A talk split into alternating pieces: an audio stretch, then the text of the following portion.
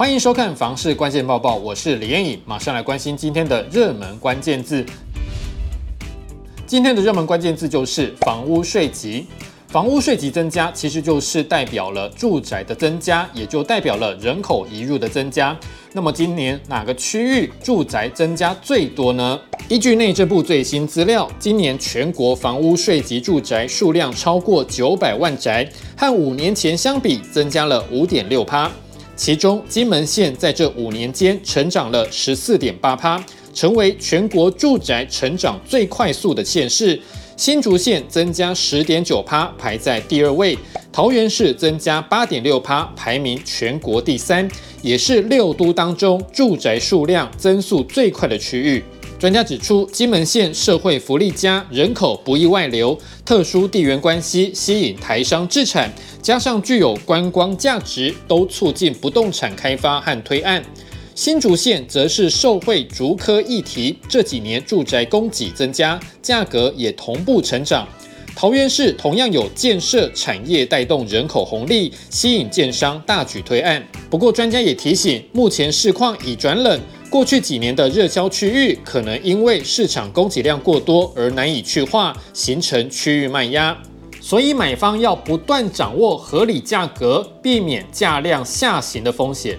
那也提醒民众，房屋税的计算方式是按月课征，所以申请房屋使用情形变更的时间点，会影响当月房屋税。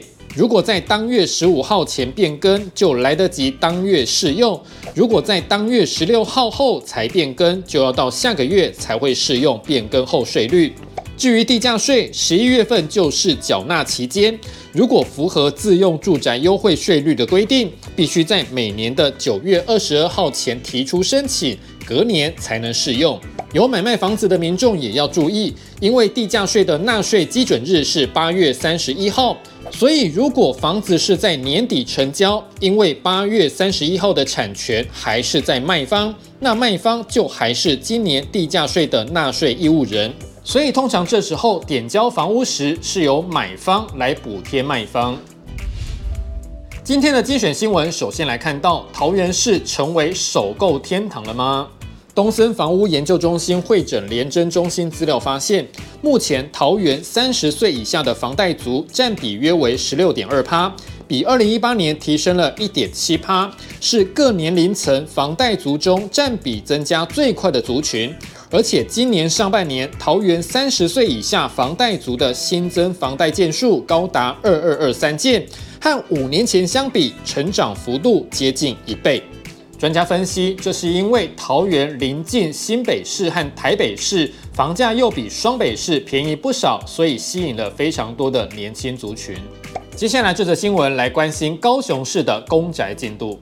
十一月七号，前镇雅湾公宅第一期工程正式动土，规划六百三十四户，一房到三房的各式房型，并且有公托、公幼、日照等等设施。由于这个公宅靠近不少知名卖场，而且也临近了捷运站和轻轨站，方便的交通是一大亮点。最后，这则新闻来看到，知名的凹类厂商宣布加码投资台南。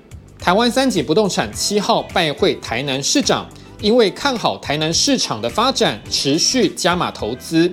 由于三井凹类从今年二月开业以来业绩就相当好，所以业者宣布要加码投资，市政府也是表达相当的欢迎。今天的买房卖房，我想问，有网友问到了，听长辈说房屋不要买最后一间，这是真的吗？网友回答，还是要看房屋的格局。如果房屋有缺角，以后装潢会花比较多钱。也有人说，最后一间是代销的惯用手法，因为他们要先卖最难卖的，所以如果谈不下来就算了。天底下没有非买不可的房子。你对于这个问题还有什么样的看法呢？也欢迎在底下留言一起讨论。